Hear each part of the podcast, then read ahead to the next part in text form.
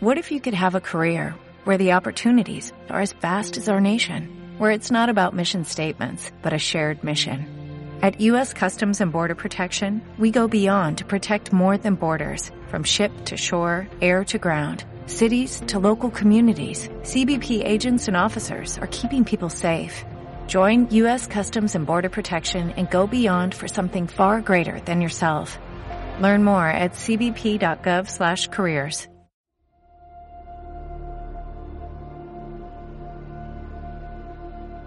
La luna deslumbrante asoma entre los árboles.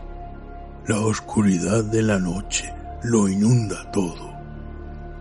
Y una tenue niebla comienza a aparecer. Adéntrate en el bosque, busca el árbol viejo, siéntate a su lado. Ponte cómodo, cierra los ojos y escucha la historia que traen hasta ti las criaturas de la noche. Bienvenidos. Estos son los cuentos del bosque oscuro.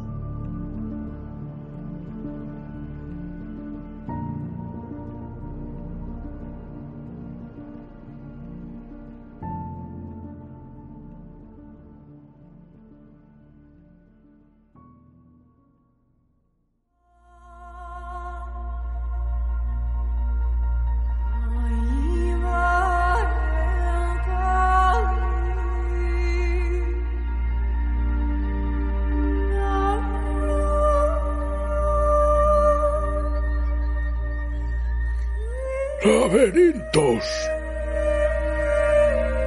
de Úrsula K. Le Guin.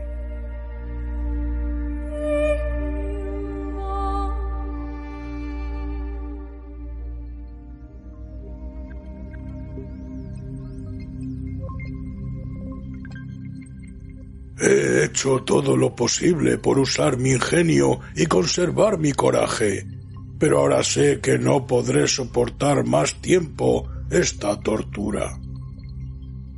Mis percepciones del tiempo son confusas, pero creo que desde hace varios días me di cuenta de que ya no podría mantener mis emociones bajo un control estético, y ahora la crisis física es también casi total. No puedo realizar ninguno de los movimientos grandes. No puedo hablar. Respirar en este pesado aire extraño se me hace más difícil. Cuando la parálisis llegue a mi pecho, moriré, probablemente esta noche. La crueldad del extraterrestre es refinada, pero irracional.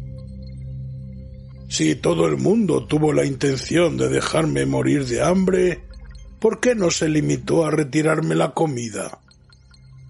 En cambio, me la dio en cantidades, montañas de comida, todas las hojas de un cierto arbusto que yo podría desear. Solo que no estaban frescas. Eran hojas recogidas del suelo, estaban muertas. El elemento que las hace digeribles para nosotros había desaparecido, y era lo mismo que comer piedrecillas. Sin embargo, allí estaban, con todo el aroma y la forma del greenbud, irresistible para mi intenso apetito. No al principio, por supuesto. Me dije, no soy un niño, comer cosas recogidas del suelo pero el estómago se impone a la mente. Después de un tiempo me pareció mejor masticar algo, cualquier cosa que calmara el dolor y las ansias de las tripas. Y comí, comí. Me moría de hambre. Ahora es un alivio estar tan débil como para no poder comer.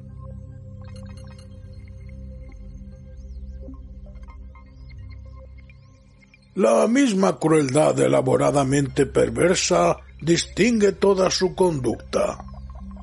Y lo peor de todo es lo que recibí con tanto alivio y deleite al principio, el laberinto. Al comienzo yo estaba muy desorientado, después de caer en una trampa, de ser manipulado por un gigante, de que me pusieran en una prisión. Y este lugar alrededor de la prisión me desorienta, es especialmente inquietante. La extraña pared, cielo raso, lisa, curvada, está hecha de una sustancia extraña y sus líneas carecen de sentido para mí. De manera que cuando me tomaron y me pusieron aquí, en medio de toda esta extrañeza, en un laberinto, un laberinto reconocible, hasta familiar, tuve un momento de fuerza y esperanza después de una gran desesperación.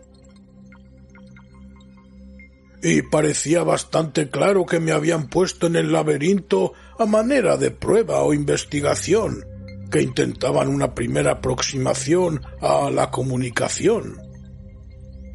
Traté de colaborar en todas las formas, pero no fue posible creer durante mucho tiempo que el objetivo del extraterrestre fuera la comunicación.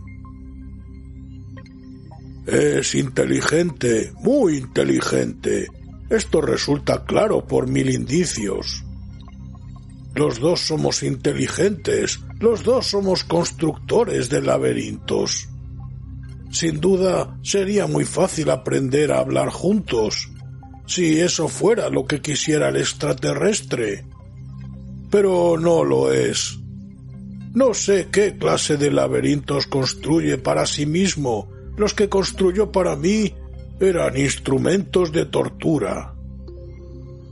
Los laberintos, como dije, eran de tipos básicamente conocidos, aunque las paredes eran de ese material extraño, más frío y más liso que la arcilla comprimida.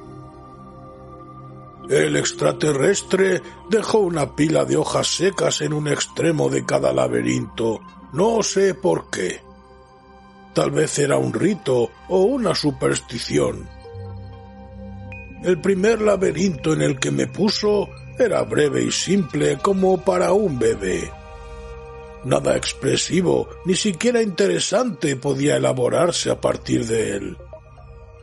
Pero el segundo era una especie de versión simple de la afirmación sin puertas, muy adecuado para la declaración estimulante y elevada que yo quería hacer. Y el último, el laberinto largo, con siete corredores y diecinueve conexiones, se prestaba sorprendentemente bien a la modalidad Malubian y por cierto a casi todas las técnicas del nuevo expresionismo. Había que hacer adaptaciones para la comprensión espacial extraterrestre, pero de las adaptaciones surgía precisamente una cierta cualidad de creatividad. Trabajé intensamente en el problema del laberinto, haciendo planes durante toda la noche, reimaginando las conexiones y los espacios, las falsas salidas y las pausas, el curso errático, poco conocido y sin embargo hermoso, del verdadero camino. Al día siguiente, cuando me colocaron en el laberinto largo y el extraterrestre comenzó a observarme, actué el octavo Malubian en su totalidad. No era una actuación muy prolija. Yo estaba nervioso y los parámetros espaciotemporales solo eran aproximados. Pero el octavo Malubian sobrevive a la peor actuación en el peor laberinto. Las evoluciones en la novena encatenación donde el tema de la nube recurre tan extrañamente traspuesto en el antiguo motivo en espiral, son indescriptiblemente hermosas. Las he visto ejecutar por una persona vieja, tan vieja y con las articulaciones tan rígidas que apenas podía sugerir los movimientos, insinuarlos, hacer sombras de gestos, oscuros reflejos de los temas y todos los que miraban se sintieron extrañamente emocionados. No hay afirmación más noble de nuestro ser. Mientras actuaba, yo mismo me sentí transportado por la potencia de los movimientos y olvidé que era un prisionero, olvidé que los ojos del extraterrestre me observaban. Trascendí los errores del laberinto y mi propia debilidad y bailé el octavo Malubian como nunca antes.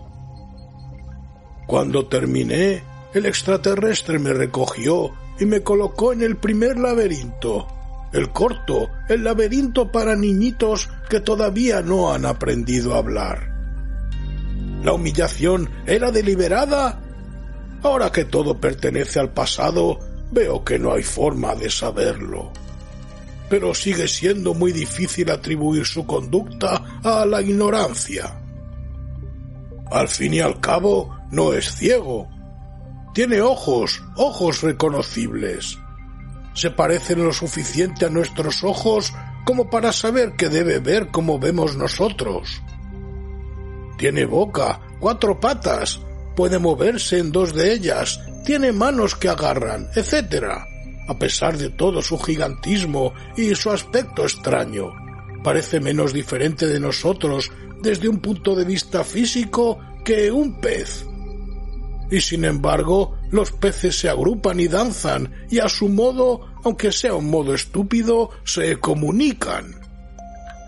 El extraterrestre nunca intentó hablar conmigo. Ha estado conmigo, me ha observado, tocado, manipulado durante días, pero todos sus movimientos han sido dirigidos hacia cierto objetivo, no comunicativo. Es evidentemente un ser solitario, totalmente absorto en sí mismo. Eso sería suficiente para explicar su crueldad. Desde el principio advertí que de vez en cuando movía su curiosa boca horizontal en una serie de gestos bastante delicados, repetitivos, parecidos a los de alguien que está comiendo. Al principio pensé que se burlaba de mí. Luego me pregunté si me impulsaba a comer el alimento indigerible. Luego me pregunté si se comunicaría labialmente. Parecía un lenguaje limitado y poco manejable para alguien tan bien provisto de manos, pies, miembros, columna vertebral flexible y todo lo demás. Pero pensé que sería como la perversidad de ese ser Estudié los movimientos de sus labios y me esforcé por imitarlos. No respondió. Me miró brevemente y luego se alejó.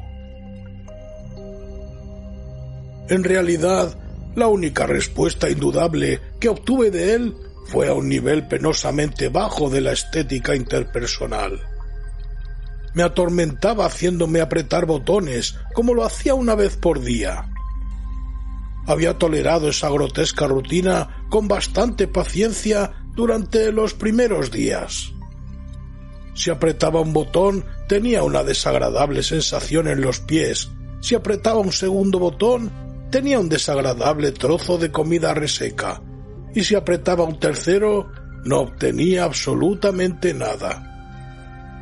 Obviamente, para demostrar mi inteligencia, tenía que apretar el tercer botón pero parece que mi inteligencia irritaba a mi carcelero, porque después del segundo día retiró el botón neutral. Yo no podía imaginar qué trataba de establecer o lograr, excepto el hecho de que yo era su prisionero y mucho más pequeño que él. Cuando trataba de dejar los botones, me obligaba físicamente a volver. Tenía que quedarme sentado allí apretando botones, recibiendo castigo de uno y burla de otro. La deliberada crueldad de la situación, el aire insoportablemente pesado y viciado, la sensación de ser siempre observado pero nunca comprendido, todo se combinaba para empujarme a un estado que me resulta imposible de describir. Lo más parecido que puedo sugerir es el último interludio del sueño de las diez puertas, cuando todas las falsas salidas se cierran y la danza se estrecha hasta que finalmente estalla terriblemente en lo vertical. No puedo decir qué sentía, pero era algo así. Si una vez más recibía ese castigo en los pies o aparecía una vez más un trozo de comida podrida, saldría verticalmente para siempre. Arranqué los botones de la pared. Salieron con un ruido sordo, como los capullos del tallo. Los coloqué en el suelo y defequé sobre ellos. El extraterrestre me recogió enseguida y me devolvió a mi prisión. Había recibido el mensaje y había actuado de acuerdo con él. Pero qué increíblemente primitivo había tenido que ser el mensaje. Y al día siguiente me puso otra vez en la habitación de los botones, y había botones que parecían nuevos, y yo debía elegir alternativamente los botones para que él se divirtiera. Hasta entonces me había dicho que ese ser no era terráqueo y que por lo tanto era incomprensible e incapaz de comprender, que tal vez no era inteligente de la misma manera que nosotros, etc. Pero desde entonces supe que aunque todo lo demás pudiera ser cierto, es también inconfundible y groseramente cruel. Ayer, cuando me dejó en el laberinto para bebés, no podía moverme. Casi había perdido el don de la palabra. Por supuesto, esto lo estoy danzando en mi mente. El mejor laberinto es la mente, como dice el viejo proverbio. Y simplemente me quedé ahí, acurrucado, en silencio. Después de un rato volvió a sacarme con bastante suavidad. Esa es la mayor perversidad de su conducta nunca me ha tocado con crueldad. Me colocó en la prisión, cerró la puerta con llave y llenó el comedero con un alimento incomible. Luego se paró en dos patas y me contempló un buen rato. Su rostro es muy móvil y tal vez habla con su rostro, pero no lo comprendo. Ese también es un idioma extranjero y su cuerpo está cubierto de abultadas mantas que lo envuelven como un viejo viudo que ha hecho el voto del silencio. Yo me había acostumbrado a su gran tamaño, al carácter angular de las posiciones de sus miembros, que al principio parecían pronunciar una constante corriente de frases incoherentes y mal pronunciadas, una horrible danza sin sentido como los movimientos de un imbécil, hasta que me di cuenta de que eran movimientos estrictamente intencionales. En ese momento veía algo un poco más atrás en su posición. No eran palabras, pero había comunicación. Veía, mientras él me miraba, una clara significación de furiosa tristeza, tan clara como la estrofa sembriana. Tenía la misma laxa inmovilidad, estaba encorvado. Era una declaración de derrota. Nunca una palabra se expresó con mayor claridad, y sin embargo ese ser me decía que estaba lleno de resentimiento, piedad, impaciencia y frustración. Me decía que estaba harto de torturarme y que quería ayudarme. Estoy seguro de que lo comprendí. Traté de responder, Traté de decir, ¿qué quieres de mí? Dime solamente qué es lo que quieres. Pero estaba demasiado débil para hablar con claridad y él no me entendía. Nunca me ha entendido. Y ahora tengo que morir. Sin duda entrará a verme morir. Pero no comprenderá la danza que yo baile al morir.